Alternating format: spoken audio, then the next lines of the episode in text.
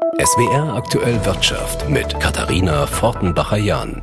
Viele Unternehmen setzen auf freiwillige Klimaschutzlabels. Also auf die Idee, hier in die Luft geblasenes CO2 woanders auszugleichen, indem man Geld in Klimaschutzprojekte steckt, zum Beispiel im Regenwald. Kritik daran gibt es immer wieder. Aktuell zeigt eine Recherche der Zeit, des Guardian und der Rechercheplattform Source Material Missstände. Da würden viele Waldschutzprojekte zertifiziert, die bei weitem nicht so viel CO2 einsparten wie versprochen. Worauf kann man sich da noch verlassen? Da hilft uns jetzt SWR-Klimaexperte Werner Eckert. Erstmal, wie funktionieren solche Labels und Zertifikate und was sind die Probleme daran? Also äh, funktionieren tut das alles so, dass man quasi über den Markt die Stelle sucht, wo das Geld den größten Effekt beim Klimaschutz bringen kann. Also ein Allokationsmechanismus ähm, äh, verortet den Klimaschutz. Führt nicht automatisch zu mehr Klimaschutz. Dahinter stünde höchstens die Idee, dass jemand das gleiche Geld sozusagen in die Hand nimmt und dann über diesen Marktmechanismus mehr Klimaschutz machen kann. Aber die Realität ist eine andere. Die Firmen haben alle ein bestimmtes Budget an CO2, was sie kompensieren wollen. Und das kriegen sie damit zu den günstigsten Kosten kompensiert. Die äh, Probleme erschließen sich daraus, dass es eben nicht einheitlich so ist, dass wirklich Klimagase vermieden werden, sondern man kann zum Beispiel eben solche Zertifikate auch kriegen, wenn man nur Wald erhält, also vor dem Fällen schützt. Und ob das wirklich einen Plan gab, Wälder zu fällen, die dann verhindert worden sind, das ist im Einzelfall extrem schwer nachzuweisen. Mhm. Das klingt alles ziemlich kompliziert und, und schwer zu durchschauen und so, als hätten auch ziemlich wenige eigentlich wirklich Interesse dran, da genau hinzuschauen. Ne? Hauptsache, der Aufkleber ist schön grün oder blau. Welchen Sinn oder welchen Wert haben denn solche Labels dann überhaupt? Ja, da ist viel dran. Das hat viel mit Greenwashing äh, zu tun. Diese äh, Labels werden von Firmen eben gerne benutzt, die sozusagen selbst keinen Klimaschutz machen und sich trotzdem gerne äh, das Label klimaneutral anheften wollen. Das machen sie über solche Kompensationen.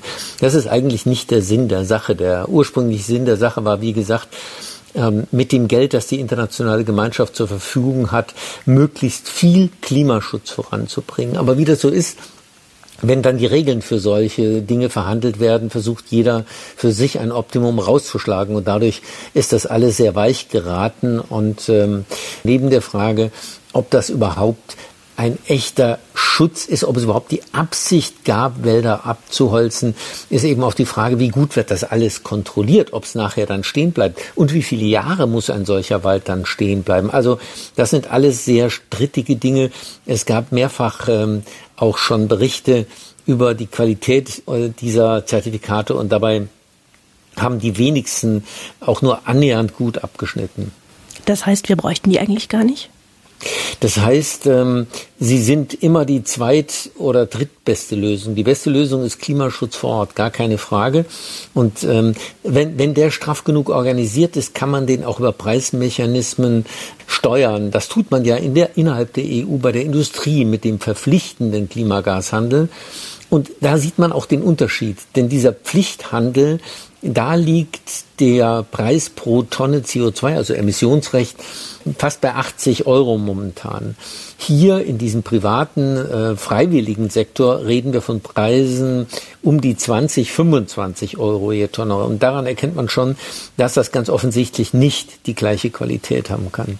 Und wenn die Projekte nicht in Waldschutz sind, sondern besser kontrollierbare Umweltprojekte, dann hat das sicher auch einen Sinn. Ich will das nicht alles in Bausch und Bogen verurteilen, aber diese großen Massen an Waldschutzzertifikaten, mit denen sich die Firmen reinwaschen, das ist in der Tat sicher ein dubioser Markt als Verbraucher, also jetzt bei diesen Labels zum Beispiel, auf was kann ich mich denn da überhaupt noch verlassen oder was, was hätten Sie für Tipps, wie ich auf Nummer sicher gehen kann und selber was zum Klimaschutz beitragen dann? Also erstens muss man sagen, dass die Kritik an diesem konkreten äh, Label jetzt auch nicht bedeutet, dass dort gar nichts passiert wäre, sondern es ist mutmaßlich nicht das passiert, was versprochen worden ist. Also es ist keine vernichtende und keine Fundamentalkritik unterm Strich betrachtet. Zweitens gibt es bessere ähm, Labels sicherlich. Also es gab einen Test, ähm, der sich mit Kompensation für Privatleute beschäftigt hat und da haben ähm, von sechs Unternehmen vier doch leidlich gut abgeschnitten. Insofern gibt es Möglichkeiten, hier zumindest einen Teil des Schadens wieder gut zu machen, den man anrichtet. Aber man muss sich immer im Klaren sein, wir Deutsche haben äh, konsumorientiert betrachtet mehr als elf Tonnen Emissionen pro Jahr zu verantworten. Ähm, das ist etwa das Vierfache dessen, was nachhaltig auf dieser Welt machbar ist, ohne dass die Atmosphäre in Unordnung gerät. Und das kann man nicht alles an anderer Stelle für kleines Geld kompensieren, sondern da würde schon dazugehören, dass man vor Ort hier was tut. SWR-Klimaexperte Werner Eckert. Und jetzt schauen wir auf eine Energiesparidee im Einzelhandel. Ein Möbelhausbetreiber lässt seine Läden in der Pfalz und Nordbaden seit kurzem montags geschlossen, um Strom- und Heizkosten zu sparen. Könnte das ein Modell auch für andere sein? SWR-Wirtschaftsredakteurin Lena Stadler hat für uns in Landau nachgefragt. Sofas, Regale, Kleinkram wie Vasen oder Bettzeug. Im Möbelhaus Ehrmann in Landau bekommt man alles fürs schöne Wohnen. Seit neuestem allerdings nur noch an fünf Tagen die Woche. Seit Mitte Januar haben die insgesamt zehn Verkaufsfilialen in der Pfalz und in Nordbaden montags geschlossen. Verkäuferin und Einrichtungsberaterin Annette Steiner findet das super. Ich habe ein Wochenende seit 15 Jahren nicht gefühlt. Zwei Tage am Stück. Die junge Leute sagen nice. Also ich finde das super toll und bin sehr glücklich damit, ja. Jetzt kann sie zum Beispiel häufiger mal ihre Töchter sehen, die weiter weg wohnen und die sie sonst nur besuchen konnte, wenn sie Urlaub genommen hatte. In der Belegschaft sind die zwei zusammenhängenden freien Tage gut aufgenommen worden. Und für diejenigen, für die das nicht gut passt, hat man nach einer anderen Lösung gesucht, erzählt Personalleiter Marius Becker. Wir sind tatsächlich im Unternehmen dann auch so flexibel, dass wir verschiedene Zeitmodelle angeboten haben. Mitarbeiter konnten länger arbeiten, Mitarbeiter wollten teilweise auch reduzieren. Bislang kommen nicht nur die Beschäftigten gut mit dem freien Montag klar. Auch das Feedback der Kunden fällt in den meisten Fällen positiv aus. Natürlich haben wir uns auch Gedanken darüber gemacht, was unsere Kunden tun. Aber wir glauben einfach, dass wir ja mit unserem Geschäftsmodell, mit unserem Service, das einfach die Menschen auch wertschätzen und dann auch an den anderen Tagen zu uns kommen werden sagt Christina Ehrmann, Tochter des Firmengründers und Mitglied der Geschäftsführung. Ungefähr 10 Prozent Energie hofft die Geschäftsführung mit dem freien Montag einzusparen. In den Möbelhäusern brennen viele Lichter, große Flächen müssen beheizt werden. Bei den derzeitigen Strom- und Gaskosten kommt da einiges an Kosten zusammen. Auch andere Möbelhäuser überlegen deshalb, ihre Öffnungszeiten anzupassen. Vereinzelt haben das manche auch schon getan. Eine grundsätzliche Entwicklung sieht Thomas Scherer, Hauptgeschäftsführer des Handelsverbands Mitte, allerdings nicht. Ich gehe nicht davon aus, dass es ein Auftakt für eine größere Entwicklung ist, sondern dass es momentan einfach der Energiekrise geschuldet ist. Und wenn wir hoffentlich dort eine Entspannung erreichen werden, dann wird sich natürlich auch die Frage mit den Öffnungszeiten wieder entspannen. Bei Möbel Ehrmann plant man erstmal bis April bei der neuen Regelung zu bleiben. Wir können uns aber auch natürlich vorstellen, wenn das gut ankommt und wenn das alles so gut verläuft, dass man es auch ausdehnen kann. Meint Christina Ehrmann. Und die meisten Verkäuferinnen und Verkäufer hoffen wahrscheinlich sowieso auf viele weitere freie Montage. So wie Annette Steiner. Ich möchte es auch nicht mehr missen. Hoffentlich bleibt so. Bei der Grundsteuererklärung, da pressiert's jetzt. Bis zum 31. Januar müssen Eigentümer sie abgeben und mehr als ein Drittel von ihnen hat das noch nicht erledigt. Mein Redaktionskollege Michael Herr fasst noch mal kurz zusammen, was man dazu alles braucht, wenn man sich jetzt am Wochenende dran machen will. Also die Erklärung in Papierform abzugeben, das geht leider nur im Ausnahmefall. Das heißt, in aller Regel braucht man einen Zugang zu einem digitalen Steuerportal. Entweder ist das Elster oder das Portal Grundsteuererklärung für Privateigentum. Das ist nochmal deutlich leichter aufgesetzt. Problem ist nur in beiden Fällen das Freischalten. Das dauert ein paar Tage. Ähm, das könnte also jetzt schon zu spät sein, wer da noch keinen Zugang hat. Deshalb würde ich Leuten empfehlen, die das Thema jetzt noch angehen wollen und eben keinen Zugang haben, eher eine Steuersoftware zu nutzen, zum Beispiel von Viso oder Smart Steuer gibt's das.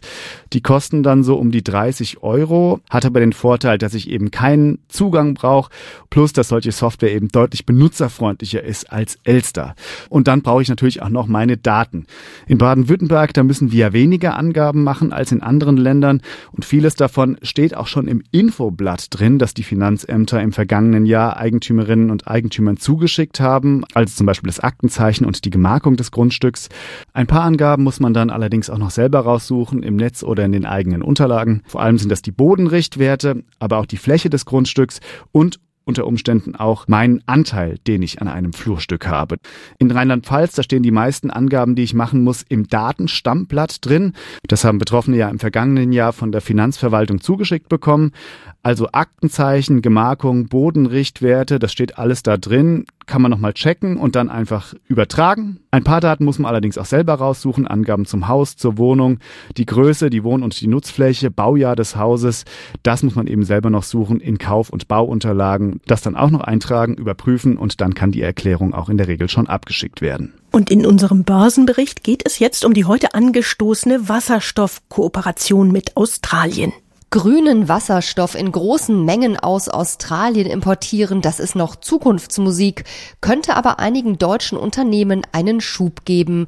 Siemens Energy zum Beispiel stellt neben Windturbinen auch die Technik her, die gebraucht wird, um Wasserstoff unter Einsatz von Wind- oder Solarenergie zu produzieren.